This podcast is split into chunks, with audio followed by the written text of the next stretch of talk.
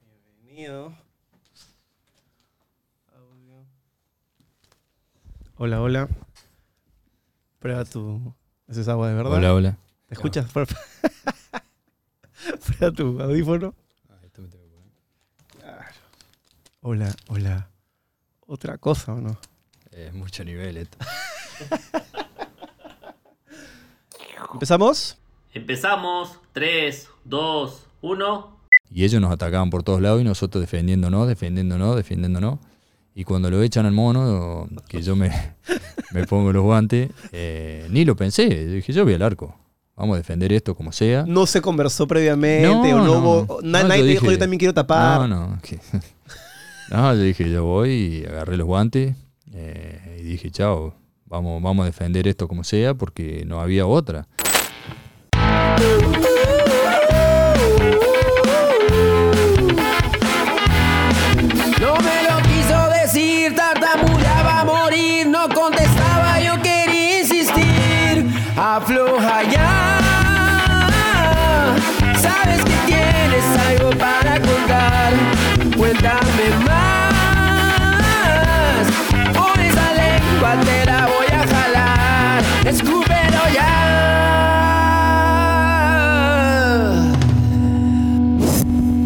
Es La Lengua, auspiciado por Cambista, la casa de cambio digital que está a tu lado en cada cambio.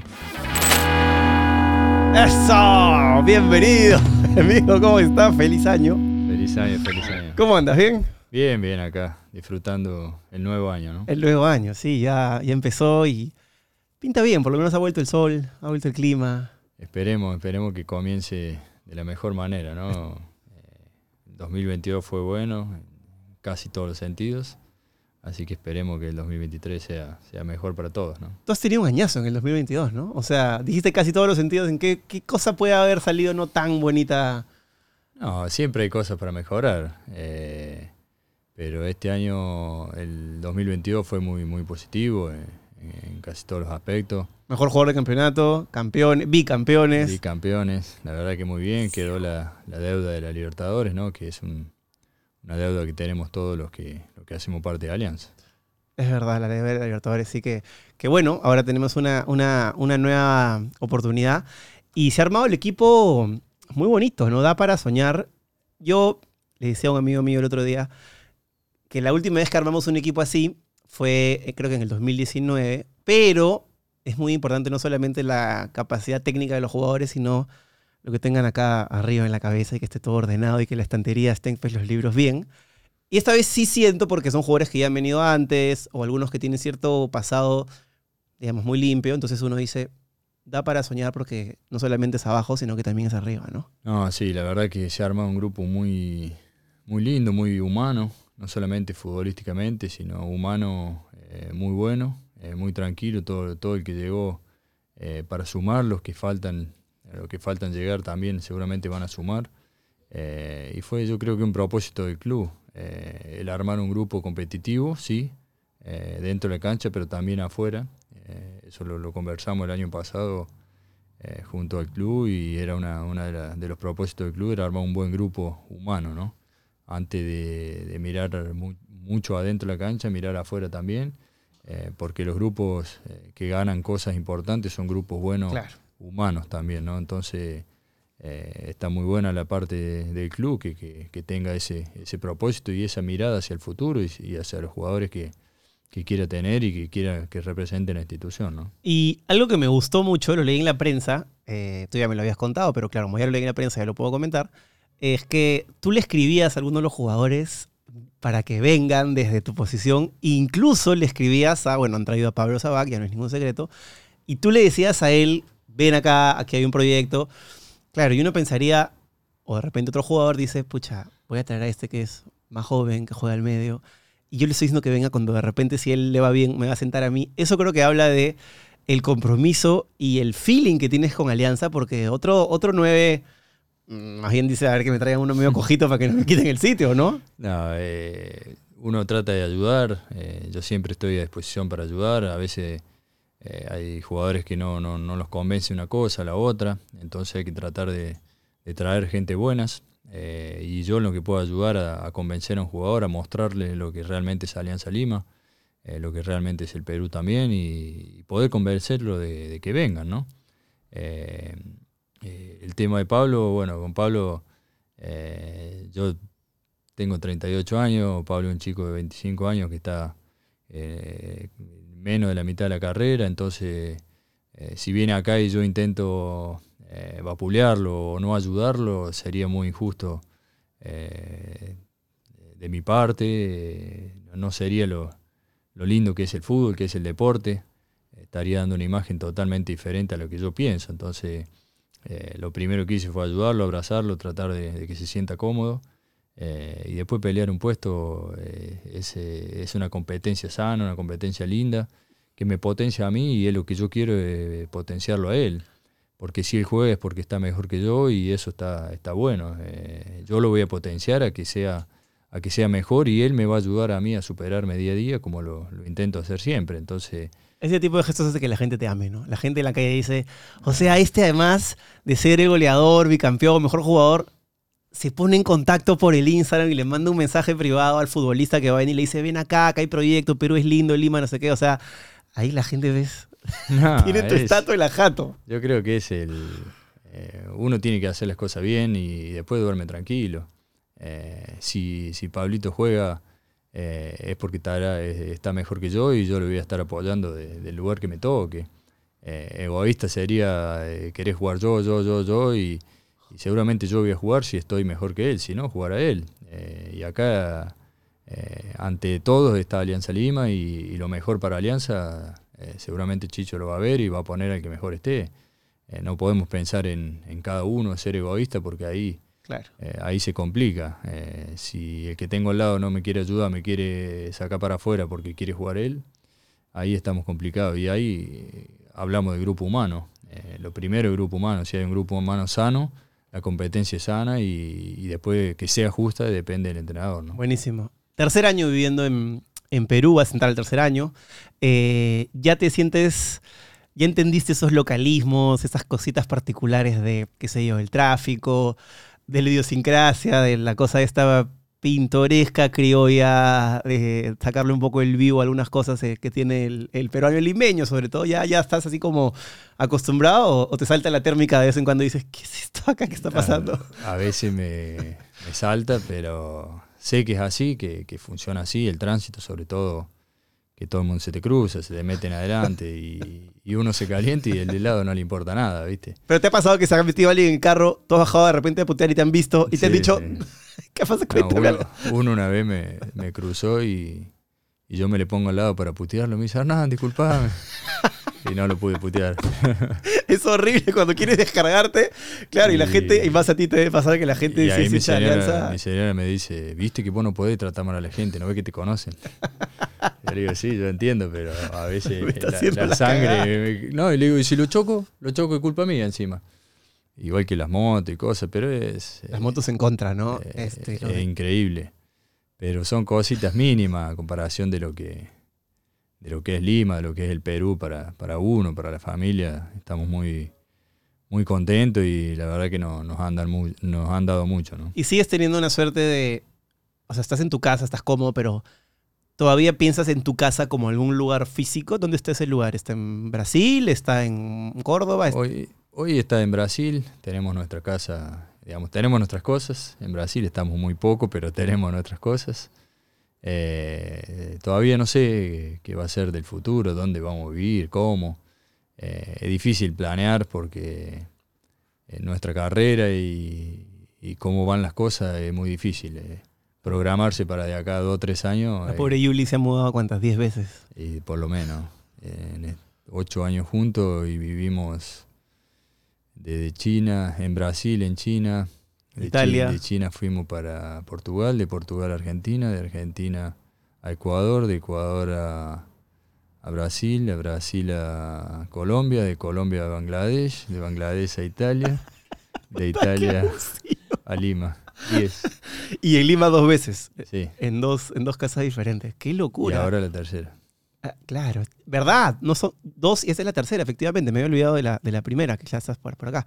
Este, hay que tener un, un, digamos, una manera de ser no aprensivo con las cosas, ¿no? Para dejar ir y, y no te puede. Si te gusta un mueble, bueno, qué lindo vive lo, lo que sea del mueble, Lo porque hay gente. el año. Así es. Y después ya casi casi no te puedes llevar muchas cosas. No, no nos podemos encariñar, como decir, con las cosas, con la casa, con porque es muy difícil. En todos los países que tuvimos siempre tenés que comprar una cosa o la otra para estar cómodo en la casa. Eh, por más que a- alquilemos mueblada, siempre hay algo para comprar. Y el 90% de las veces las dejás, salvo algo que te encariñes mucho y no sea muy grande, te lo llevas en la mano. Pero normalmente se dejan o se dan a la, la gente que, que trabaja con nosotros, o lo, lo donamos, hacemos alguna cosa, pero es muy difícil llevarse. Claro, claro. de cada lugar las Aquí cosas. ligero equipaje. En tu, en tu biografía de Instagram dice Hernán Barcos y abajo dice embajador, eh, creo que es Libertex o algo así. Libertex. Te quería preguntar, tú eres más un, ahora, hoy, ¿no? 38 años, 2023. ¿Eres más un futbolista que hace trade o eres un trader que juega fútbol? No, eh, Porque el, el brillo que tiene en tus ojos, hermano, cuando estás con el... la- yo digo, claro, el mismo me pasa a mí cuando estoy haciendo esto o cuando estoy eh, viendo un review de cámaras. Y, y yo siento que el fútbol, claro, ya estás grande, has tenido una carrera súper exitosa, pero ya estamos, digamos, en, en el apogeo de esa carrera, la, la ves con otros ojos. Y yo siento que cuando me hablas del trade, yo digo, es como cuando yo empiezo a hablar de cámaras que has acabo de descubrir y entiendo cómo funciona el liso y digo, ¿cómo, te sientes en este momento? no, muy bien, la verdad que viendo nuevas, eh, a mí siempre me gusta inventar, voy, voy conociendo cosas y la- las estudio, la- la- las profundizo a ver si, si realmente es cierto, si realmente da o puede ser potable alguna cosa, si me puede servir para un futuro. Eh, no descarto posibilidades, digamos, siempre le, le echo un ojo a, a todo lo que aparece. Eh, a veces lo llevo más profundo cuando veo que me interesa, si no, lo, lo que no me interesa lo dejo. Eh, y el trading me, me gusta, eh, es una otra, otra herramienta de, para mover el, el dinero, que a mí no me gusta dejarlo parado, de, como inversión. Eso yo no entiendo cómo lo puedes hacer. Creo que claramente tú estás en el camino correcto, pero yo más bien tengo un poquito de plata y poco, si pudiera, si fuera por mí, la metería al colchón y la, la- abriría el colchón y lo miraría todos los días solo para saber que está ahí. No, no, no. Es un asesinato, yo lo sé. No, a mí no me, no me gusta tenerlo en colchón, al contrario. eh, casi todo el dinero que uno tiene lo tiene invertido, tratando de moverlo, tratando de generar eh, alén de lo que uno tiene, porque esta carrera termina eh, y el salario de un jugador de fútbol difícilmente lo tenga en otra en otro ramo, ¿no? Entonces hay que cuidarlo, hay que administrarlo, hay que invertirlo para, para que trabaje para nosotros y no nosotros trabajar eh, por el dinero, ¿no? Tratar de que de mañana termine la carrera, sentarme y decir, bueno, ¿ahora qué hago? Eh, con lo- todo lo que hice en mi, en mi carrera está trabajando, eh, con eso vivo, perfecto. Porque si termino mi carrera y todo lo que trabajé 20 años, me siento y tengo que salir a trabajar para darle comer a mis hijos, algo, algo hice mal. ¿Te pasa mucho que muchos de tus colegas de repente que ya se están empezando a retirar, los ves que tienen que trabajar para seguir manteniendo la casa? Eso- Muchos. Pero, o sea, a ver, un futbolista promedio, sin entrar en números específicos, que gane, pues, no sé, un buen futbolista, una buena liga, mínimo 20 mil, 30 mil dólares durante varios años. O sea, tienes que tener un ritmo de caja muy fuerte para no poder ahí- sostener unos, unos años después, ¿no? Que ahí está el problema, eh, cuando vos no tenés un equilibrio. Porque un promedio que gana, como decís vos, 20 mil dólares, eh, no parece una locura, pero es un montón de plata. Es un montón de plata. Eh, 20 mil dólares durante 15 años de carrera, eh, eh, ganás 240 mil por año. Eh, son casi 4 millones, 5 millones de dólares. Eh, y te lo gastaste todo, te los comiste todo. ¿Cómo? Claro, vivís a 20, eh, cobra 20, vivía 20, eh, cobra 10, vivía 10, ahí está el problema. Pero que revientas una casa de 5 mil mensual, No, viajas hay que tener en un primera, equilibrio. o sea, Hay que tener un equilibrio donde vos tenés, eh, vivís a 5 toda tu vida eh, y cobras 20, cobras 30, cobras 50, lo que cobre, vivís a 5. siempre ahorras un excedente. ¿no? Tenés como, como ahorrar y, y administrar eh, tu carrera. Ahora, si cobra 10, viví 10, jugó- cobra 20, viví 20, cobra 50, viví 50, es obvio que cuando termine tu carrera, sí, vas a tener un carro eh, del año, eh, la casa que vivís y, y poca cosa. Eh, cuando te des cuenta, vas a tener que dormir arriba del carro. Arriba el Maserati, claro.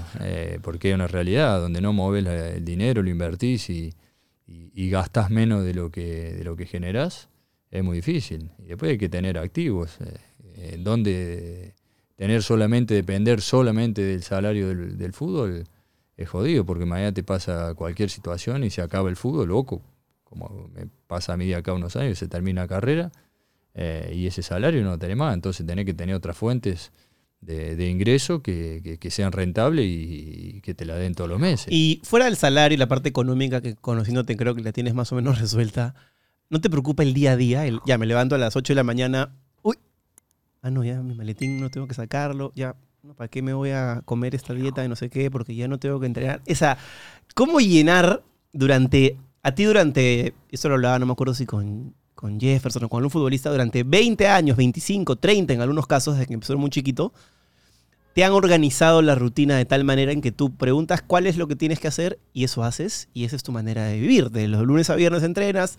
fin de semana concentras y de pronto un día te dicen, bueno, señor, ahí está, usted se queda libre y a partir del lunes puede hacer lo que se le cante el culo más o menos.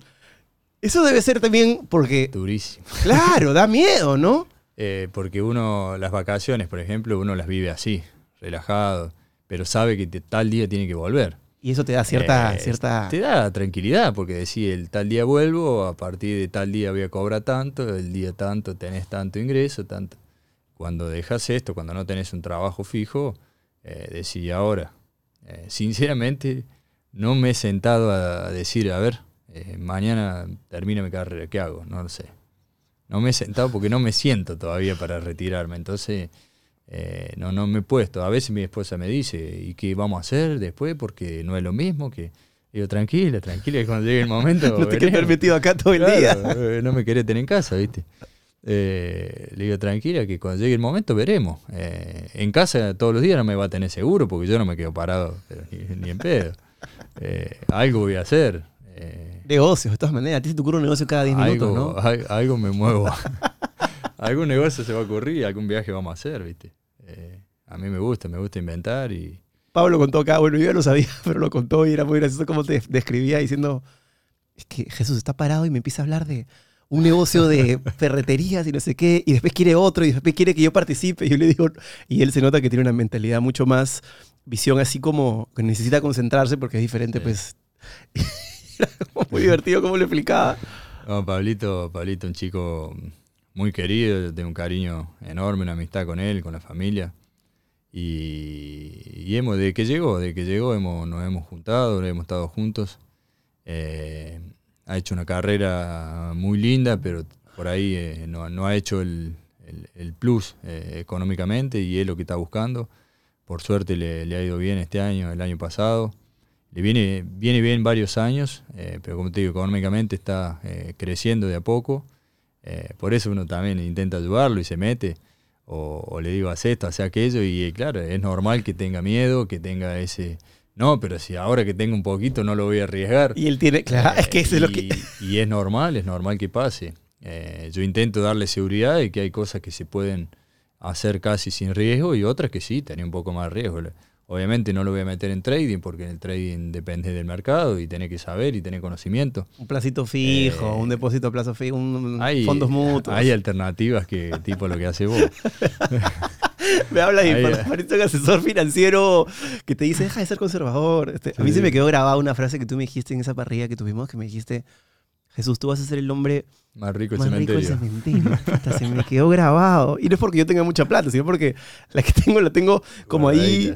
Claro, entonces tú dices, efectivamente, el tiempo pasa y no tiene mucho sentido. ¿no? Ah, y, y la devaluación y La inflación, el inflación 12%. y te la va te la va comiendo el, el- el mercado el, el mundo porque como te explicaba la otra vez le, explicaba a Pablo también que, les gusta tenerla verla sentirla y le digo sí todo bien pero hoy hace 10 años vos comprabas un kilo de carne eh, con 2 dólares Hoy necesita 10 para comprarlo, entonces no es lo mismo. Guardar, guardar los dos de hace 10 años, hoy no comprar el mismo kilo de carne. Entonces, eh, la, la plata hay que hacerla, dar la vuelta porque la plata no es, eh, eh, ¿cómo se dice? Es palpable, pero no es y no es, eh, porque por atrás se te va yendo. Y tú, tú eres consciente de que un poco, no, no digo que los futbolistas no puedan entrar en ese tipo de, no me gusta generalizar, pero como que sí rompes un poquito el molde del perfil del futbolista, este, no sé, pues cuando empiezas a hablar de tus finanzas o tu idea de la economía o los negocios, generalmente el deportista está más concentrado en lo suyo y, disfruta cuando tiene tiempo, pero no está como tú que No, le hay de todo. eso. Hay de todo. Hay jugadores que le interesa, que, le, que Ah, les sí. gusta, que se meten. Hay otros que lo- la mujer hace las cosas. Eh, hay otros que, que no, que esperan terminar la carrera para ponerse a hacer un negocio. Hay otro que el padre, hay otro que empresario, hay otro que ponen en- solamente en ladrillo y así. Hay un montón de, de variedad de, de jugadores. Eh, ninguno está mal. Lo importante para mí es que, que- que puedan hacer algo, que se puedan mover y no esperar eh, a terminar la carrera para hacer algo. Porque si vos tenías miedo cuando jugabas y tenías un ingreso fijo todos los meses, imagínate cuando te retirás y, y tenés esto. A ver, lo voy a poner acá, arriesgarlo, a ver si, a ver qué pasa. No, si no lo hiciste cuando tenía un ingreso, No, menos lo vas a hacer cuando no lo tenía. Claro. Entonces te vas a quedar con eso y te, va, va- te lo vas a comer.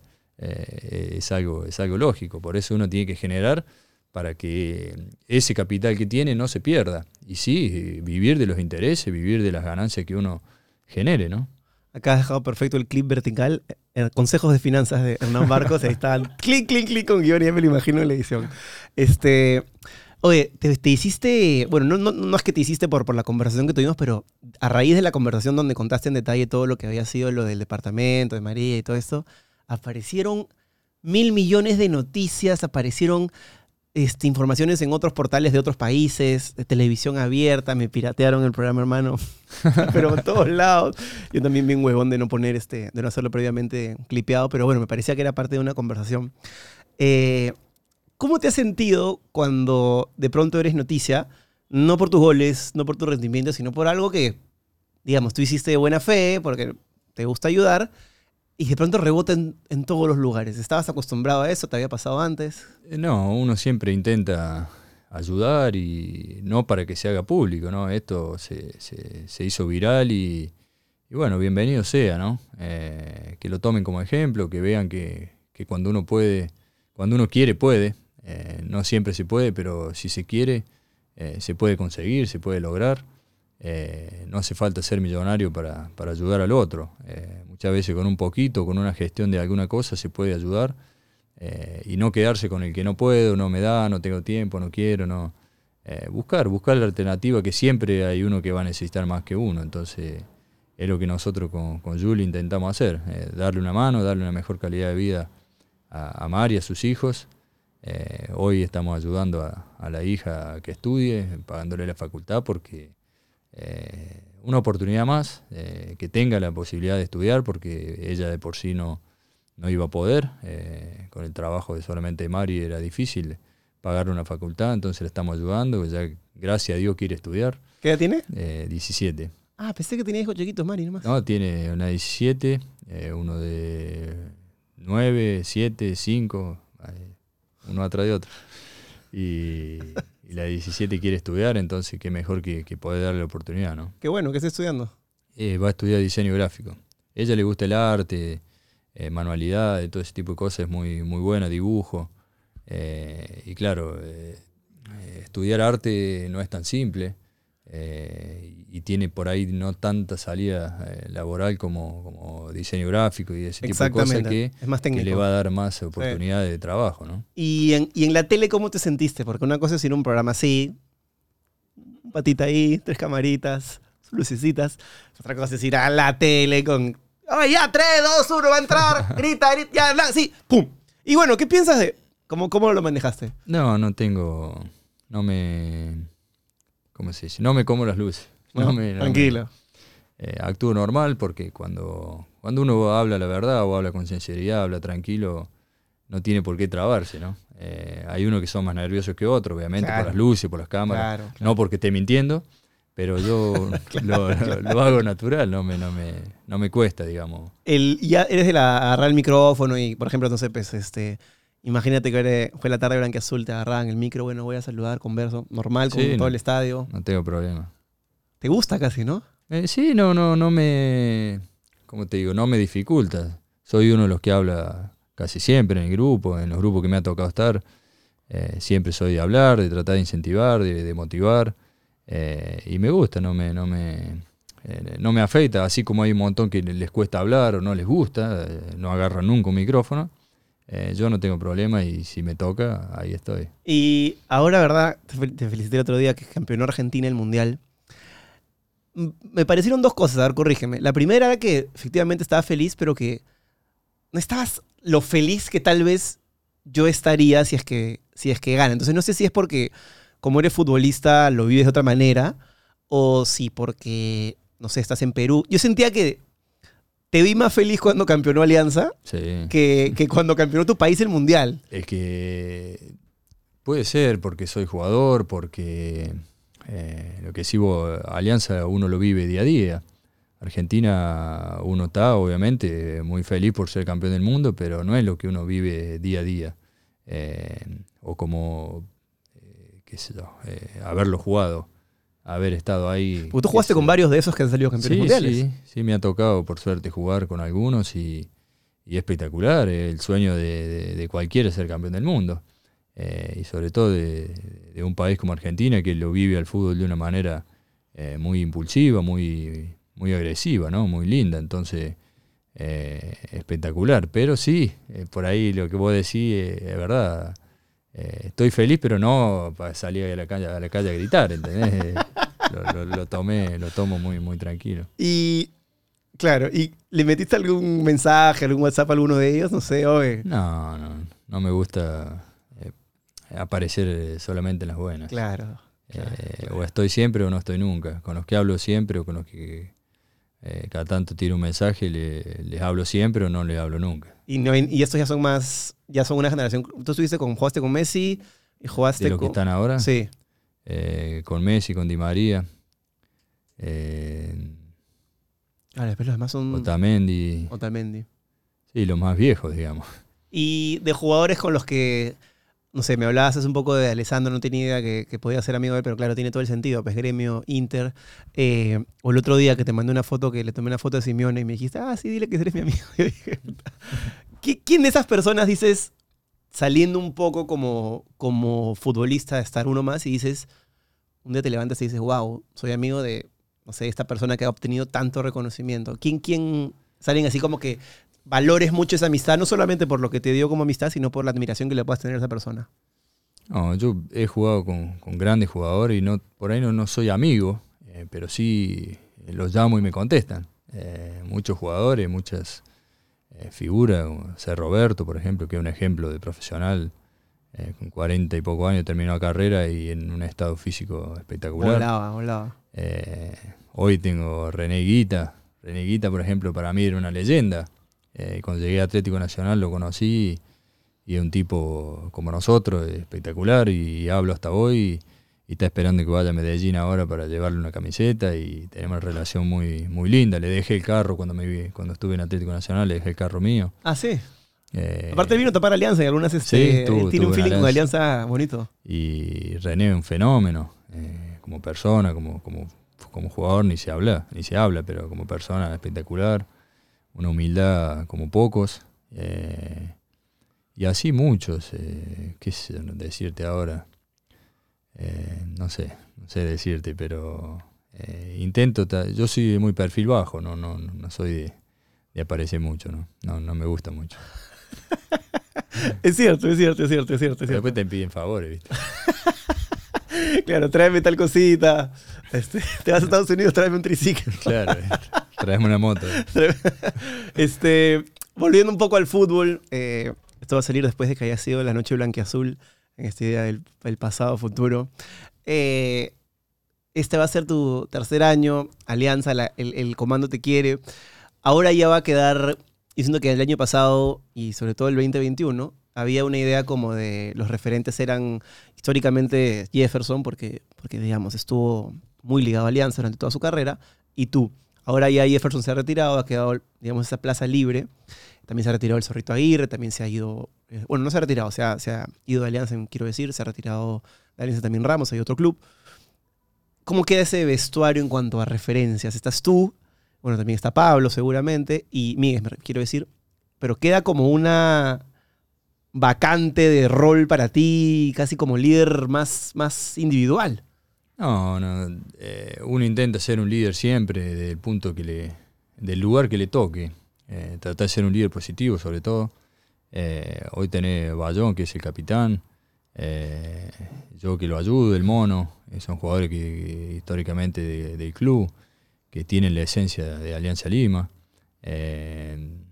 Hoy creo que estamos nosotros tres, o Pablito Míguez también, que tiene una historia con Alianza y muy rica.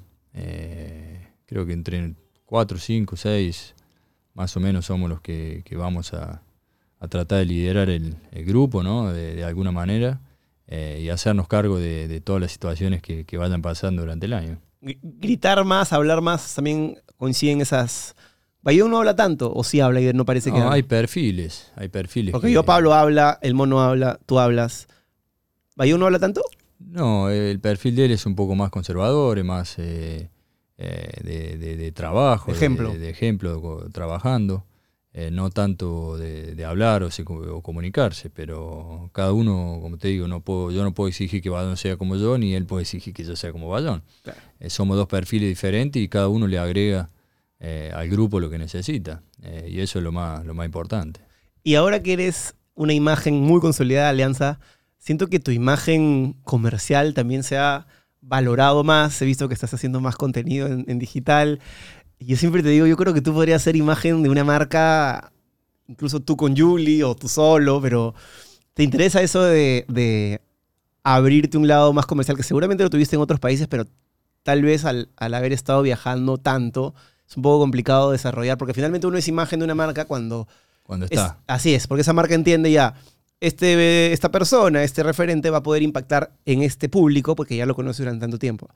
Tercer año en Alianza, el público te adora, este, incluso yo diría que el público rival también te respeta bastante, la gente de la U, la gente de Cristal. ¿Te provoca hacer imagen de alguna marca? ¿Te provoca No, meterte un poco bueno. de ese lado comercial o no? Estoy de a poco metiéndome un, eh, a hacer cosas, a, a entrar un poco en este mercado, ¿no? que no no es tan simple para mí. Eh, para vos es mucho más fácil, eh, para mí es otra cosa. Yo Por ahí sí me cuesta un poco el, el entrar, eh, o, el, o el cobrar, o el decirle valgo tanto, por eso tengo que tener a alguien porque yo hago todo gratis. No, eso Eh, está muy... Claro. Ah, claro, Eh, claro. a mí no, no, qué sé yo, me dan una salchipapa y yo le hago una propaganda. Eh, la imagen la tenemos Claro, hasta el... No, no, y no. después le quiero pedir a, no sé, a Coca-Cola tanto. Entonces tengo que, tengo que tener gente al lado que me, que me asesore en ese sentido porque yo soy muy, muy tranquilo en ese sentido. Pero en el fútbol no te cuesta, ¿no? En el fútbol tú mismo eres tu representante. Sí, que tengo mis hermanos que me ayudan, pero la- he manejado casi siempre la carrera con ellos y, y- y más yo, ¿no? Personalmente. Eh, ahí sí yo me- pongo mi precio, O sea, ahí sí puedo pararte y decir, ¿sabes qué, amigo Bangladesh? Un palo al año si quieres Sí, que sea tu eh, nueve. En el fútbol sí. eh, a veces, obviamente, uno también es loco, pero no, no boludo, como digo yo. ¿Necesitas cambiar dólares a soles o soles a dólares? Hazlo con Cambista de manera online y acompañado de su equipo siempre dispuesto a ayudar. Recuerda que con el código La Lengua obtienes un mejor tipo de cambio para tus transacciones. Solo descarga el app, regístrate y listo. Empieza a cambiar. No olvides que si tienes alguna duda, siempre están listos para ayudarte. Confiable, seguro y fácil de usar. Cambista, a tu lado en cada cambio. Gracias por estar con La Lengua. tiene, tiene sentido común, ¿no? Eh, por ejemplo, acá en Alianza eh, tuvimos este el tercer contrato que firmo, pues firmo por año. eh, y las tres veces nos sentamos y dijimos, ¿cuánto quiere? ¿Cuánto quieren pagarme? ¿Cuánto queremos ganar? Y hacemos así, así, está. En cinco minutos lo resolvimos. Normalmente tenés demora semanas para resolver un contrato porque yo quiero tanto, quiero esto, empezar a inventar cosas. Las joyerías, el triple departamento con salida al mar. y- Empieza eh, a por un tubo. cosas que... Y con Alianza, la verdad que fue espectacular porque no discutimos nunca en realidad. Nunca discutimos el contrato. Eh, el año pasado, que yo fui el último en renovar, eh, tuvimos porque estaban ocupados en renovando los otros y yo sabía que me quedaba, estaba tranquilo. Eh, y renovamos a- en enero, creo, eh, sin problemas. También eh, discusión de cinco minutos y se acabó. No, no, no hay no hemos tenido, tenemos una muy buena relación con el club, entonces no, no, no tenemos el por qué pelear, ¿no? Y o estar de, claro, de mala Tenso. manera. ¿Y, y tienes alguna historia donde hayas renovado un contrato tú y hayas tenido que pararte, no sé, pues, con un chino, con un, no sé cómo se dicen los ciudadanos de Bangladesh o de Brasil o algo que te hayas tenido que parar y decir, no sé, es que conociéndote más, entiendo que tu, tu perfil no es de estar ansioso ni estar así. Yo estaría, pero. Olvídate. Yo cuando tenía que renovar para la tele men- anualmente era un dolor de huevos porque estaba diciendo ya, he hecho esto, he vendido estas marcas. La- la- yo siempre lo comparo, ¿no? El, el hecho de trabajar en un programa de televisión anual, sabes que tienes tu sueldo de enero a diciembre, qué sé yo, pero en diciembre es, me voy a otro canal, quedo en este canal. Hay algo similar con esa idea del futbolista Sí, que se va más o menos lo mismo. Así es, entonces yo lo manejaba muy mal y creo que por eso me inventé esta idea de hacer YouTube, porque acá ya yo entro a la tele si me provoca, si me provoca no entro. Y ya, no, ya mi estabilidad emocional y por ende económica, o al revés, mejor dicho, económica y por ende emocional ya no depende de la tele, ¿no? Pero cuando dependía era horrible y, y he tenido que ir a negociar y decir, "Ah, este es mi piso, pero esta persona, y, no sé, tú, Son, son decisiones. Eh, lo que uno tiene que tener es un panorama y, y las cosas claras. Eh, por ejemplo, y ser realista sobre todo, ¿no? Tener humildad para, para bajarse los pantalones y decir, eh, estoy en un momento de mierda, necesito bajar, necesito jugar. A ver a dónde voy a jugar. como lo que te pasó en el 2020, por ejemplo. Eh, cuando yo llegué a Alianza, eh, si, si yo digo mi salario no me lo cree nadie. Eh, a mí me sorprendió, sí, efectivamente. y venía de, de- de- de tener un salario bárbaro en, en Bangladesh. Pero yo quería jugar y aposté por, por Alianza, por sacar a Alianza de la situación que estaba. Eh, así como Alianza me abrió las puertas, yo le abrí las puertas a Alianza y por eso yo creo que hemos generado un vínculo muy lindo y, muy bueno de respeto, de admiración eh, mutua eh, por todo lo que se ha generado. porque el que me trajo sabe cómo llegué. Y lo que tengo hoy me lo gané. y y no, me, no me pelea y no me discute. y me dice, Hernán, ¿te podemos pagar esto? Listo, me pagan eso y listo. Eh, yo no quiero crearle un problema al club y el club sabe que no me va a crear un problema a mí. Porque eh, si yo tengo un año bueno, ellos saben que te tienen que mejorar. Eh, si yo tengo un año malo, o te vas o te bajas el sueldo. es automático. Y Alianza siempre ha tenido la predisposición de, que me quede, de que continúe. Y, ha siempre ido mejorando un pasito a pasito. Y la verdad que no tengo nada que, que quejarme. Y el tema de la negociación es que está tranquilo, porque tranquilo. Eh, depende mucho de la situación. Porque si vos tenés eh, el arma en la mano, es una cosa. Si vos vas a pedir por favor que te contraten, es otra. Entonces, vos decís, yo tengo un límite, sí, yo tengo el arma en la mano, ¿no? Yo quiero esto o no voy. Es muy simple. Porque hay cinco que están saltando Eh, detrás. y tenés, tenés gente atrás, o tenés oportunidades atrás que si no te, este no te quiere por eso, listo, me voy para allá. Y, y muchas veces funciona así. Y después está el por favor, llévame, no, tengo tanto, bueno, dale, dale, dale. Pero firmemos ya. Eh, y pasa.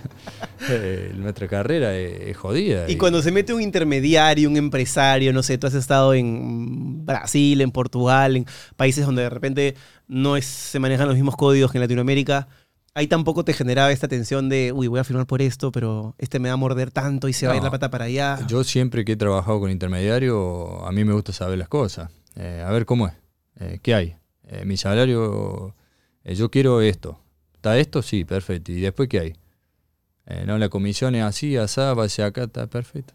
Mientras tú tengas lo que tienes, no te jodes si el, No. si el se lleva para arriba, así se lleve una No, cantidad eh, grosera. eh, claro, depende, que me ha pasado, me han llamado muchos compañeros que han ido a países que no lo puedo decir, pero eh, que, no sé, el contrato era para ellos 500 mil dólares y el contrato era de un millón y medio.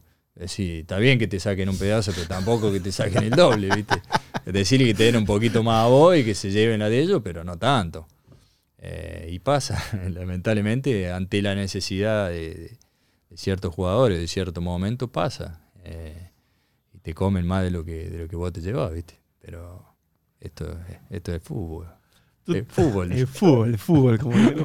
Este, ¿Recuerdas cuál fue tu primer gran contrato? Mi primer gran contrato. Debe haber sido que, o sea, cuando hiciste, ah, wow, el- voy a hacer, voy a, voy a meter harto trade, voy a meter No, harto, el harta primer- finanza. El primer contrato ganaba 1.100 dólares en Paraguay. Y era fortuna para mí. Ese, ese fue muy bueno, era fortuna. Pero por, Eh. por quién eras a la edad que eras. Ah, tenía 20 años y nunca había tenido un salario. En Racing no había cobrado nunca. Eh, Racing con el Cholo, ¿no? sí, no, antes. el Cholo era jugador todavía. Ah, jugaste. Yo jugué con el Cholo. pero el Cholo fue jugador y después fue técnico muchos años después. No. Ahí nomás. eh, ahí rápido, sí. Claro. Pero yo me fui. Y mi primer sueldo fue en Paraguay, 1.100 dólares. Después me fui a Ecuador a 3.500. Eh, y fui creciendo muy poco, ¿viste? Escalonadamente bajito, ¿no? Eh, bajito. Que creo que eso me dio la posibilidad de, eh, de yo administrarme de esa manera, de, de vivir siempre a un nivel, porque nunca me tocó de 5 pasar a 50. Claro, porque es que te vuelves loco, me compro 10 carros eh, y... Pero cuando me, me tocó pasar, por ejemplo, no sé, eh, a Liga de Quito, de Liga de Quito a Brasil, eh, había una diferencia grande. Pero yo ya tenía la cabeza estructurada. Vivo con digamos, esto. vivo con esto. el 40, 40, 30, 40, 30, 30, eh, un montón de, de- de metodologías que uno usa para invertir, guardar y, y vivir. ¿Cómo es esa metodología del 40? A ver si la copio. ¿Cómo es? 40, 30, 30. 40 inversión, 30 de, de guardar. Yo uso 40 de inversión, 30 de guardar y 30 de vivir. O sea, la mayoría de tus ingresos se van a la inversión. a la inversión. Es que la, para mí es la mejor forma. Para mí, a mí me resuelve, me resulta. Hay gente que no. Eh, y entonces yo ya tenía un equilibrio eh, en mi vida. Y, después para manejarte, para manejarte, porque vos después te va dando gustos. Eh, yo quería, no sé, un R8, que era el sueño de mi vida, tenía un carro deportivo, eh, siempre tuve carros normales. Eh, y dije, me- yo cuando estaba en Palmeira me lo podría haber comprado. Pero con las inversiones de a poquito lo fui juntando, lo fui juntando, lo fui juntando y cuando llegué a Gremio me lo compré en el 2014. Eh, me lo compré pero con las ganancias de mis inversiones. No saqué del bolsillo mío.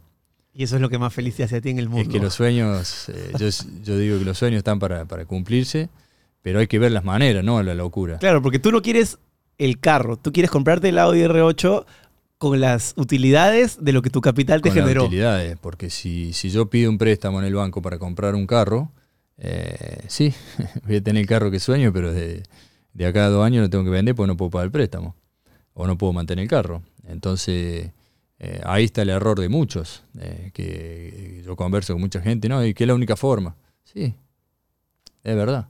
Hay mucha gente que es la única forma, pero ¿por qué?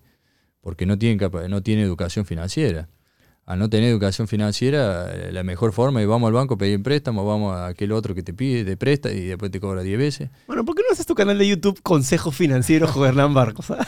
Te sientas ahí, bueno, ¿quieres comprar? Hay un, hay un, este, un venezolano que vive en Miami que dice, cómprate un departamento al año durante 10 años, tiene todo un sistema, toda una pirámide, te va diciendo, el, el capital hay que mover, to- todo lo que dices tú, ¿por qué? Porque sería increíble. ah. Estaría bueno, estaría bueno. Ay, me gusta, me gusta. Eh, es algo que lo he hecho toda mi vida. eh, de los 22 que empecé a tener un poquito, Ah, desde los 22 mueves la plata así con esa... que tengo un poquito de capital, empecé eh, comprando uno, vendiendo, comprando dos y así, eh, moviendo mis, Fichas. mis fichas, ¿no? Eh, yo lo, lo utilizo como ficha, tengo mis metas, eh, mis objetivos anuales eh, y, a, y a largo plazo. Tienes con- objetivos anuales, tienes un Eh, Excel, así que hay que llegar a este monto para así. tengo, tengo objetivos eh, anuales y después objetivos de vida, ¿no? Que termine mi carrera y tenga eh, para vivir. Uno sabe lo que gasta por mes y yo tengo que terminar mi carrera y, y tener una estructura que me dé esto por mes. Igual Quito no te vas a quedar y vas a seguir generando alguna otra cosa. O sea, No, quieto no me quedo, pero eh, no quiero trabajar para comer. Claro. Quiero trabajar por placer o algo que me gusta, algo que, o no sé, eh, trabajar en una fundación para ayudar, pero que no dependa de, eh, de- del dinero que yo pueda llegar a juntar para vivir. Bueno, el otro día te lo preguntaba, tú estás haciendo el curso de técnico, pero el curso de técnico implica, porque tú como futbolista firmas un contrato que sabes que así seas más malo que empanada de caca, Lo tiene que cumplir. vas a cobrar tu contrato anual. Así no juegues nunca. En cambio, el técnico debe unas cláusulas horribles en las cuales pierdes tres partidos a tu jato. A casa. Y, y en esos tres partidos puedes haber tenido que volar a Juliaca, luego haber ido, no sé, pues a Ayacucho y luego haber ido a la selva. De repente se hay un equipo en la selva. Y tu nivel de vida, tus fines de semana, pues no estás con tus hijos, estás durmiendo en un hotel de concentración donde ni siquiera vas a jugar el fin de semana. o sea, hay un Eh, sacrificio. Peor, eh, es peor, el sacrificio es mucho mayor al de, al de un jugador. claro. Eh, pero ahí está el placer eh, o lo que a uno le gusta. Eh, yo estoy haciendo el curso para, para tener algo cuando termine de, de- de jugar, decir, soy formado eh, en director técnico, después no sé si, si ejerceré, si, si seré director técnico eh, de juveniles, de mayores, de, de- de femenino, qué sé yo. Eh, cualquier cosa, eh, a ver qué uno hace. Eh, sinceramente no sé, no sé, no sé si me metería por lo que vos decís. Yo, una carrera que ya la familia está un poco trajinada o cansada. No sé si Juli te va a decir, ah, nos vamos a tal lugar, sí, vamos. Según Julie, yo voy a ser un gran técnico y ella quiere que yo sea técnico. ah, ¿de verdad? Ah, eh, yo pensé creo que... lo dice hoy porque a veces cuando se emociona, ¿viste? Y ve la gente y que me quieren Claro. y qué sé yo, me dice eso, ¿viste? Después cuando se sienta me dice, ¿en serio va a ser técnico? Claro, porque tú te vas a tener que llevar a la familia donde tengas que ser técnico y... Sí, no, es mucho más difícil y hoy los chicos son chicos y vos los vas llevando. Eh, cuando crecen un poco ya ti- tienen sus amigos, tienen su colegio, tienen su rutina y, y cambiarla cada seis meses, eh, Eso es verdad, tú tuviste, tienes la suerte actualmente de tener dos hijos chiquitos y tener dos hijos mayores. Con los mayores sí tuviste que moverlos. los mayores los moví. eh, también tuve suerte, en realidad, de cierta manera suerte, porque cuando empezaron el colegio estaban en Brasil eh, y se quedaron en Brasil y yo me separo en Brasil, entonces eh, se quedaron ahí, no, no tuvieron que hacer cambios. Eh, y después cuando empecé a, a- a correr de nuevo para todos lados, ya, ya estaba con Julie y ahí, Te movías tú solo, claro. y ahí nos movíamos solos hasta que nacieron eh, mis hijos, pero ya eh, chiquitos, digamos. No, no. Hoy, ya, ya que tienen que empezar el colegio, ya te cambia un poco Y todo. la fábrica ya supongo... La cerramos, la cerramos, sí, no, no. Y no tengo que jugar hasta los 48. Yo me quiero, yo me quiero hacer la vasectomía, pero me da mucho miedo. Vamos juntos. ¿Tú te la quieres hacer también? Lo, lo- lo estuve hablando con mi señora. ¿De verdad? Sí, sí, estuvimos hablando para ver. Si no vamos a tener más chicos, vamos a hacerla. Total. eh, y, y lo bueno de la vasectomía que después se puede revertir. Sí, sí, igual No, no es que- ya con cuatro hijos Sí. tú y yo con dos. no, eh, y imagínate con cuatro y queda embarazada con la vasectomía, te tenés que- O no es tuyo o tenés no, mucha mala no, te- suerte. o te cagaron o, O salió. cagaron. O ese último soldadito era biónico. No, no. Algo pasó. Bueno, dicen que tienes que hacerte, después de que te haces la vasectomía, tienes que hacerte un espermatograma para comprobar que los soldados efectivamente ya... Son como tres meses, creo. Después de tres meses empieza. eh, y hoy eh, es muy simple, supuestamente. Yo estoy averiguando un poco, eh, es simple. Pero sabes que igual te clavan una aguja en los, Sí, en los bueno, bobes ahí abajo, bueno, ¿no? Yo le pido que me duerman al toque. No te duermes, que es ambulatorio. ¿Tú eres, ¿Tú eres así nerviosito para esas cosas o no? No me gustan las agujas, no me gustan para nada. ¿Has tenido una gran operación en tu carrera, una No. lesión así? La nariz dos veces me quebré, pero después no- más nada. Pero no me gusta, no me gustan las agujas, esas cosas, no. ¿Nunca tenido una, un, un, no sé, tobillo, rodilla, No. ligamentos? No, no. me No, operación- un huevo, pero no, no. Izquierdo. O sea, nunca... Ah, qué bueno. No, no, gracias a Dios Con no. razón ha sido tan- Lo máximo un desgarro de 20 días. ¿Nunca has estado fuera más de un mes? No. Gracias a Dios no. Bueno, en la final, en la final estabas roto. Al final estaba, estaba complicado. Las Tuviste- dos finales Te tuvieron que inyectar hasta, hasta, fueron muy difíciles. hasta el colágeno que vende, Sí. que vende Pablo. Si me preguntaba, fueron los dos partidos del año que menos pude disfrutar adentro de la cancha, porque lo, lo sufrí bastante, ¿no? El tema de no poder estar al 100%, no poder entregarse al 100%, como, como uno siempre lo hace, eh, y en partidos tan, tan importantes como estos, ¿no? ¿Y dónde fue la lesión? En, el, en el- la final de clausura. En la final, claro. Pero fue, fue tú- yo sentí que fue, yo estaba preocupado por la rodilla porque vez medio raro. No, pero fue antes, fue antes. eh, yo tengo un golpe en una jugada anterior en la espalda, y pero sí, todos los partidos me pegan. Entonces seguí normal, y después cuando hago esa que vos decís que, me- que se me queda la rodilla atrás, debe ser que yo hago un movimiento extra ah, para que no se me trabe la rodilla, y ahí que me tiró la, la espalda y me quedé más duro que... que no, no vamos a decir que... Y estuviste con acupuntura, con, quis- con kin- kinesiología, De todo, fisioterapia. De todo un poco nos metimos con los doctores para, para poder llegar y por suerte llegamos. Eh, entre algodones, pero, pero llegamos y por suerte salió bien. Eh, si no, no iba a ser fácil. Y te recuperaste después de descanso. No, después de que terminó la final, me fui en silla de ruedas. me fui a las vacaciones a descansar y en las vacaciones tuve los primeros días sí doliendo un poco y después Ya está. se liberó. Qué bueno, qué bueno, qué bueno.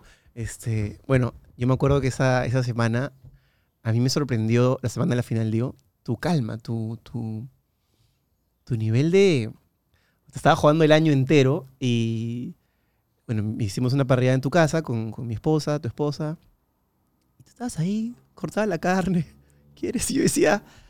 O sea, yo estaría como pensando, pucha, no voy a pisar aquí la piedrita porque de repente me golpeo, pero Claro, imagino que ya después de haber oído tantas cosas en tu carrera, es para ti es un sábado más.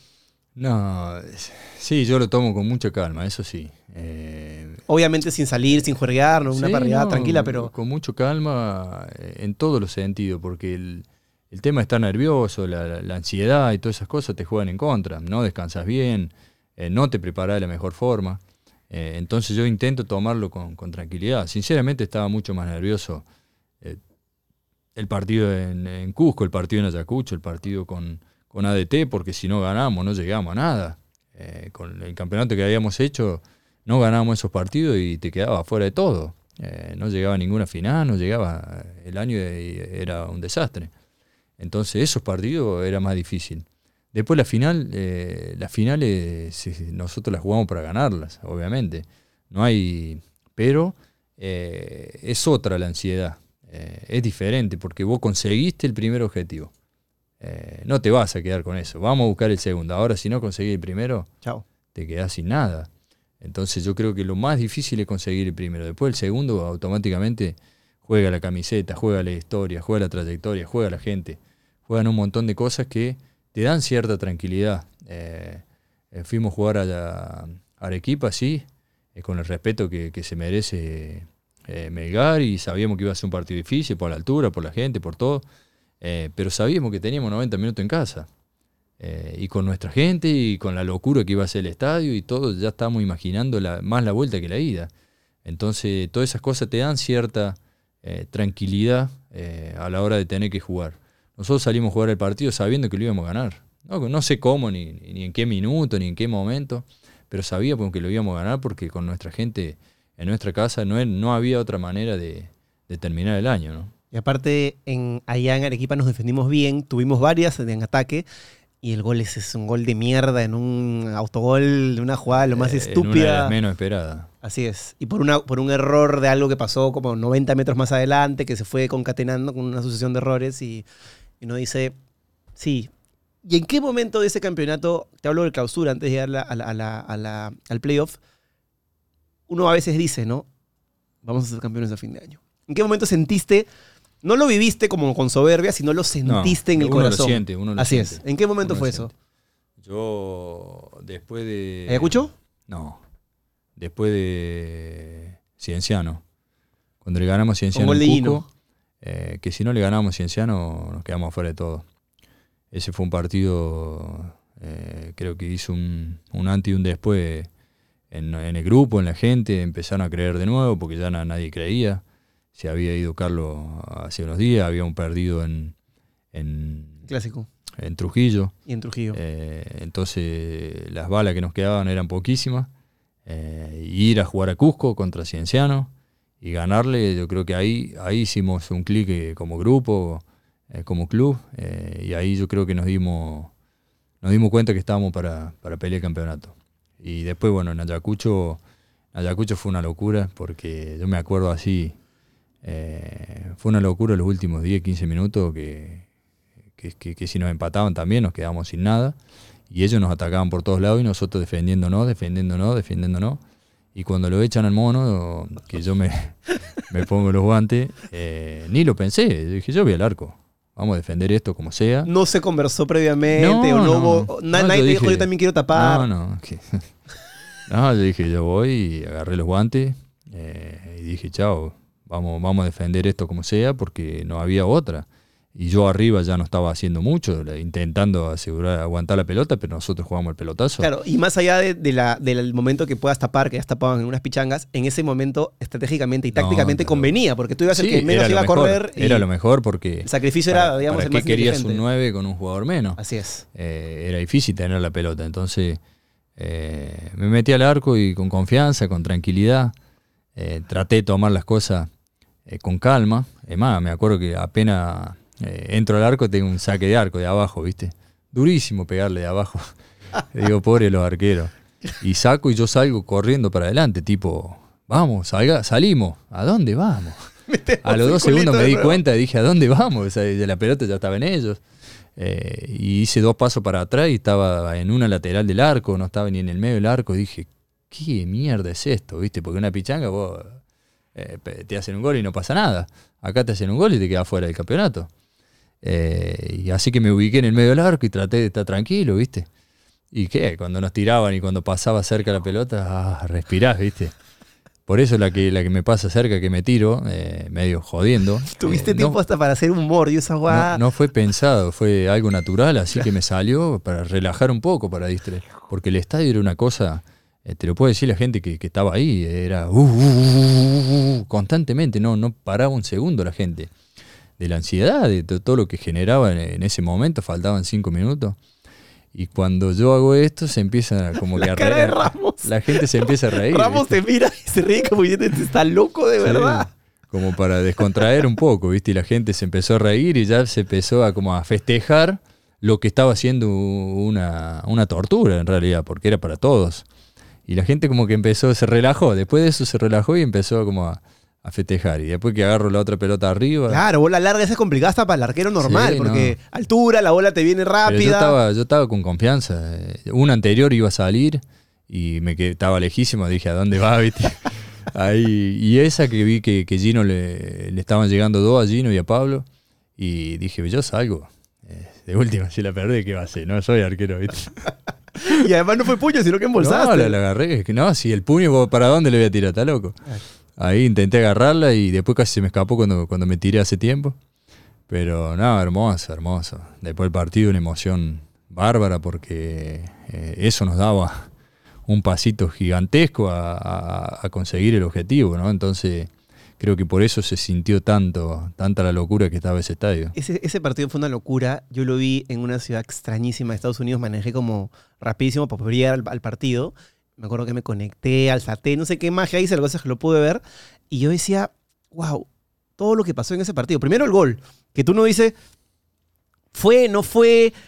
O sea, lo cobraron, igual nos cobraron 50 en contra durante todo el año, así que tampoco es que había mucho que reclamar, pero, o sea, tan- tantas cosas particulares que uno dice, con todo esto que ha pasado, tenemos que ser la- campeones. la suerte campeón. campeón, La suerte claro. campeón. Es irreprochable. Eh, y hay un montón de situaciones que uno las va, las va viviendo, las va sintiendo, y que sí, tiene que ser, tiene que ser, es esto, es este el momento, es este el... eh, y yo creo que se fueron dando las cosas, se fueron dando las cosas, el grupo se fue haciendo cada vez más fuerte. eh, Chicho empezamos a trabajar unidos, eh, no es que no lo hacíamos, sino que no, todavía no lo conocíamos. Empezó a, a- a interagir un poco más, a entrar un poco más en, el- en, en lo que era el trabajo del grupo y, y fuimos mejorando todo en ese sentido. Lo de- Entonces, Lo de Chicho es notable. Es, Espectacular, fue muy bueno. O sea, llega en un momento donde el típico caso de que ponen a un técnico interino porque están buscando al nuevo y el interino lo hace tan de puta madre que ya no hay nuevo, no hay nuevo, no hay nuevo, termina la clausura, campeona, la clausura, campeona del campeonato anual. Quédate, peso, no, obviamente, fue, ¿no? fue bueno porque uno cuando tiene, viéndolo de afuera, ¿no? Uno cuando es interino, eh, No tienes mucho que perder. tiene más para ganar que para perder. Así es. Eh, y Chicho aprovechó la oportunidad a, la perfección. Eh, se ganó el- la renovación de contrato, se podría decir. Y laburo, trabajó bien, sabía de lo, lo que estábamos haciendo, lo que no estaba bien, lo que estaba bien, lo que a él le gustaba, lo que a él no le gustaba, cambió algunas cosas y el grupo ya, ya, ya estaba, ya sabía lo que tenía que hacer. Entonces el trabajo de él fue muy bueno y se ganó obviamente la, la renovación. Se metieron un abrazo muy bonito ahí que le tiraste el, el Gatorade, creo que fue. Y- ahí se notó el- el- la compenetración que no es fácil, ¿no? 26 personas, 30 personas en un plantel, egos, diferencias culturales, No, maneras no de pensar. Y, y- No es fácil, sobre todo para él que, que venía de abajo, que, que no había tenido nunca la oportunidad de dirigir primera eh, tantos partidos, de, de llegar a una final siendo el técnico de Alianza Lima, eh, con la responsabilidad que, que conlleva. Eh, y en la final, justo eh, antes del partido, lo veía que estaba sentado nervioso, ¿viste? Eh, él, Kenji. Y fui y le dije, tranquilo, tranquilo que vamos a ser campeones. No, no, no. No, sí, sí, sí, sí, viste, los nervios que todos tenemos. Claro, claro. Eh, y, y- y me imagino en la piel de él eh, mucho mayores, eh, porque no depende de él. Él no está dentro de la cancha para, la para poder la más de sufrir afuera, mucho claro. más de afuera. Entonces le dije, quédense tranquilos que vamos a ser campeones, tenemos grupo para hacerlo, tenemos trabajo, ya le hicieron todo lo que tienen que hacer ustedes. Ahora depende de nosotros, quédense tranquilos que vamos a ser campeones. Y ese abrazo, esa emoción eh, es un poco descargar eh, todo eso que, que venía cargado y que uno sentía que, que estabas a un paso, pero así como lo podés lograr, lo podés perder en dos minutos. Entonces, eh, es una descarga emocional eh, gigante. ¿no? Y en la cancha, en ese partido, que la bola, yo, yo me acuerdo que estaba en el, en el estadio y decía, si no la clavamos en los primeros 30, esta huevada se va a poner tensa. Primero 20. Y sí, sí, más o menos. Y el gol de Jordi, aparte me encantó que sea de Jordi porque había metido él el autogol y es un tipo que tiene un rendimiento brillante, se nota que es un buen chico. Entra ese gol y es como que ya. O sea, porque el arco estaba cerradito, no, no, no, no, no parecía muy claro. Después, de, después del primer gol te da una tranquilidad, porque de última va a penales, es que también tener la posibilidad igual que ellos, pero eh, el no hacer un gol, eh, salís al segundo tiempo con la responsabilidad absurda de tener que eh, por lo menos empatar el partido. Y con la gente, con la ansiedad que ya pasaron 45 minutos y que cuando toque el pito de nuevo termina el partido. Entonces, lo que te juega, eh, que gracias a Dios tenemos la gente de nuestro lado. Eh, porque donde tenés la gente en contra, Ansiedad para. la peor, ansiedad, claro. perdí una pelota, te putea todo el estadio, errar un gol, te putea todo el estadio. Acá vos perdí una pelota y la gente, vamos, vamos, vamos, vamos, vamos. Entonces te ayuda, te empuja. eh, y por eso digo que es fundamental tener a, a la gente de nuestro lado y tratarla bien y tenerla con cariño porque dependemos mucho de, de- de la gente y depende del jugador. Las emociones muchas veces, si son a favor son una y si son en contra son otras. Entonces hay que saber manejarlo también y, y que la gente sepa que nosotros de- dependemos muchísimo de, de- de- de qué lado está eh, la hinchada. ¿no? Igual la hinchada ha sido bien, no sé si hasta paciente, benévola, hasta en los peores momentos cuando perdimos el clásico, Matute sentí que apoyaban, o sea, como que son muy conscientes de las cosas que nos pasaron en el 2020 y se sienten representados ahora con ustedes y eso hace que tengan un poco más de saldo incluso en las malas, ¿no? Eso creo que es eh, la palabra, eh, que ellos se sienten representados. Eh, creo que le devolvimos la, la identidad a Alianza que, que en el 2020 fue tan duro, tan difícil.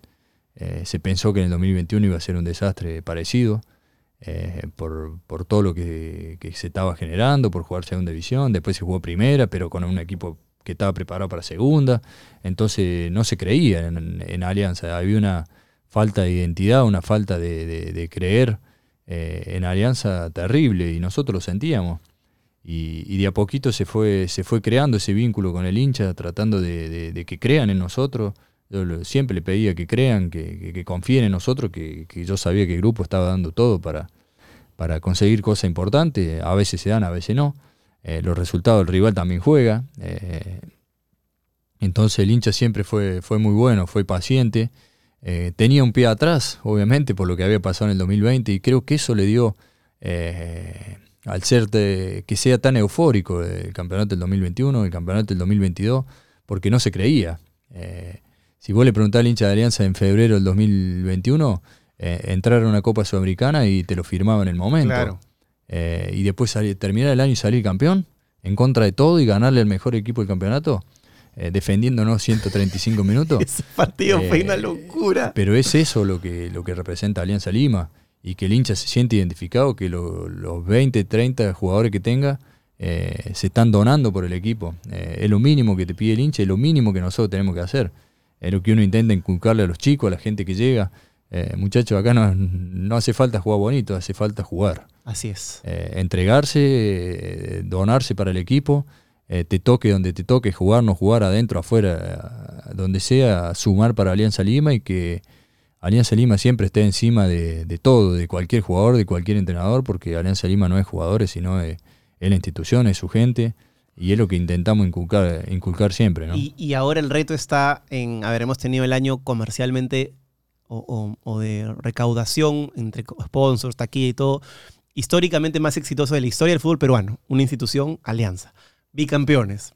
Han traído por fuera a Reina, Costa, atrás García, eh, en fin, a Zabaca ahí para que juegue contigo al medio, arriba. Eh, hay un par de, de- bueno, está Erinson por, por lateral derecho, el jugador este de Cantolao que era muy bueno también Jesús. al centro, Jesús, sí, mi tocayo. Sanelato. Sanelato que ha vuelto del préstamo. De repente podría llegar alguien más en estos días. Hay una hora, y yo siento que el hincha de Alianza casi casi te está diciendo, está bien, quiero el tri, pero ganemos uno en la copa. Eso es como una responsabilidad que tú, no, Eh, te, tú estás es cargando, nuestra- es nuestra responsabilidad. eh, que viene hace años y que de repente tú que tienes dos años ya la tienes en la mochila y es un poco injusto, pero a la vez es, Es- lo que es, ¿no? Pero es Alianza Lima. Eh, el día que vos te pones la camiseta, agarrás la responsabilidad de, de todo. Eh, no te hace cargo de la historia, eh, positiva, pero sí en la negativa. Tal cual. Porque ahí están los desafíos. En la positiva es muy fácil. Eh, sí, yo soy bicampeón y, y, bueno, no gané el Libertadores, ¿qué me importa? Pero no es así. Los desafíos son en las negativas. A ver qué más tenemos que, que lograr. Eh, yo quiero ser tricampeón y yo quiero ganar un partido en el Libertadores. No quiero ganar un partido en el Libertadores, yo quiero clasificar octavo. Y después de octavo vemos para qué estamos. Pero la mentalidad tiene que ser esa, tratar de clasificar, tratar de generar eh, que sea un año más exitoso que el 2022. Eh, ir quebrando esos tabúes, esas, esos, metas que, que el club tiene como objetivo. Y se pueden. Eh, y, Alianza Lima es el único tetra. Eh, y si conseguís tricampeonato, ¿qué, qué pretendés para el 2024? Y ser tetracampeón, es lo mínimo. Porque vamos a ser el único que va a ser dos veces tetracampeón. Y así, eh, en los clubes grandes es así. El objetivo siempre es eh, crecer más. Y si este año clasificamos Libertadores en octavo, el año que viene tenemos que, que querer cuartos. Y así, así va generando. En- Si vos te conformás con que este año no ganamos un partido, el año el 2022 no se ganó un partido en Libertadores. eh, en el 2023 no nos podemos conformar con ganar un partido. Claro, claro. Eh, es sacarse la espina ganar un partido. Ahora Exacto. vamos a pelear el campeonato. Porque si no se avanza muy lento y se progresa muy lento. Eh, se progresa muy lento y, y- y te pone a ver, ¿te conformás con ganar un partido en Libertadores? No, sos Alianza Lima, tenés que salir a ver otra cosa, generar otra cosa, De acuerdo. a que el hincha crea, a que el hincha peruano, eh, no solamente de, Alianza, el hincha peruano crea y quiera que sus clubes eh, sean protagonistas también en Libertadores. Claro, que no sea solo la selección con lo que hizo Gareca, sino que también No, sean los clubes. Los lo clubes que, sean protagonistas. Hoy, hoy eh, hasta mismo el periodista peruano va a jugar un partido de Libertadores y sí, hoy esperemos que no nos comamos tres o cuatro. Es la peor manera de pensar porque te vas a y comer sí, mínimo dos. Y, y no mínimo. Entonces hay que tener confianza, hay que tener la esperanza. El fútbol peruano está cada vez creciendo más. Hoy los equipos se han armado todos con buenos jugadores. Eh, no solamente en Alianza, han llegado jugadores de nombre eh, en otros En clubes Cristal, también. En la UCI. Eh, se han reforzado muy bien, entonces eso habla muy bien del fútbol peruano, de que, de que está creciendo, de que se puede crecer. Lo que hizo Melgar en la Sudamericana fue espectacular para que lo vean, que se vea que el fútbol peruano está creciendo. Y todos tomemos ese ejemplo. Se puede. El grupo Melgar estaba convencido que se podía. Nosotros lo enfrentamos en la final y un digno rival. Y, si, si, eh, hablamos por abajo, fue, fue el equipo más regular del año. Sí, si no le tocaba Independiente del Valle, además que es uno de los tres mejores clubes de, Sudamérica, fácil, ¿no? Pero fue el equipo más regular del año. Eh, digan lo que digan. Eh, Alianza fue el campeón por, porque también lo mereció. Pero fue el equipo más regular del año. Cristal siempre lo viene siendo los últimos 10 años. Y después los demás no, no, no han tenido la regularidad ni nacional ni internacional. Eh, que es lo que, lo que el fútbol peruano tiene que apuntar, no solamente el campeonato, a mejorar el campeonato local, que es la base, porque si no mejora el campeonato local es difícil competir, eh, competir internacionalmente. Entonces, donde se mejore lo, lo- lo local, a la hora de ir internacional va a estar mucho más preparado. Pero qué, qué loco que tú te consideres, siento que con tus palabras no solamente me dices que eres un embajador de Alianza desde el punto de vista de imagen, sino eres casi un embajador del fútbol peruano actualmente. Y no sé si te has sentido así en otros lugares donde has estado, ¿no? No, no, o sea, siento que tus palabras tú quieres que el país avance más que y que su liga avance y que los clubes avancen y, y eso creo que te pinta bastante de cuerpo entero porque no todos los futbolistas están pensando en, en que avance la sociedad en la que juegan, sino llegas, ok, trabajo, hago mi trabajo, Sí. el club, pero tú te sientes como un embajador del fútbol peruano. No, yo creo que eh, se ve mucho potencial en el fútbol peruano, que para, eh, en cierto modo no está siendo aprovechado. O, o la mentalidad, el, el- el pesimismo, eh, se es muy, eh, muy, eh, como, no sé la palabra, no quiero expresarme mal. No, pero hay una cosa Pero, pusilánime, media sumisa, sí, pegada a la, a la piel. mediocre, Sí. no, es- no es la palabra mediocre, por eso no me quiero expresar mal, pero como que no se confía, no se cree en que se puede. Y ya lo demostró Gareca, eh, ya lo demostró Melgar este año, el año pasado. Entonces, sí, poder se puede, hay que querer, hay que ir atrás, hay que buscarlo. eh, no soñar, eh, tener pensamiento de Real Madrid con la billetera de, Alianza Lima, pero sí pensar y creer y, que cada grupo se convenza de lo que tiene que hacer y que puede conseguir cosas importantes. Entonces hay que creer, hay que creer, yo, yo confío en, en eso y que, que Perú tiene un potencial eh, tremendo para, para, para generar y para sacar nuevas, nuevos farfán, eh, sin duda alguna. Aplausos por estas palabras. Claro que sí, hermano. Bueno, este, ha sido una gran conversación, como siempre, contigo. Eh, es momento de ir a comer, te invito a comer, por favor, Vamos, a ti y a tus hijos. Un, ¿qué te- ceviche, carne, ¿qué quieres comer? Cualquier cosa, tengo más hambre que el chavo. Sí, yo también, yo también. Bueno, un lujazo como siempre, amigo. Muchas gracias por venir y que tengas un año de la puta madre. Sé que así será este, en todo sentido. Un beso grande para Yuli. ¿Algo quieres decir de repente? No, muchas gracias a ustedes por la invitación y nada, a disfrutar de este 2023 y que sea mejor que el 2022 para, para todos. Y a comer ahorita. A comer. ¡Vamos!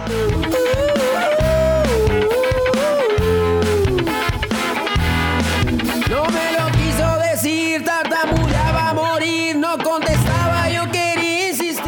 te ha gustado esta conversación y quieres ver más, suscríbete a la comunidad premium de la lengua desde 8 soles. Tenemos tres categorías con diferentes beneficios y ahí vas a poder realmente conocer al 100% a todos nuestros invitados. Ponemos cosas que no podemos poner aquí por diferentes motivos y la idea de esta comunidad premium es abrirte la puerta a ti para que entres y seas parte de lo que pasa en el estudio. Es una comunidad donde no guardamos absolutamente nada, así que espero que te unas, que puedas apoyar este proyecto y que seas parte de la comunidad premium de la lengua. Ahí nos vemos. Por esa lengua voy a jalar, escúpelo ya.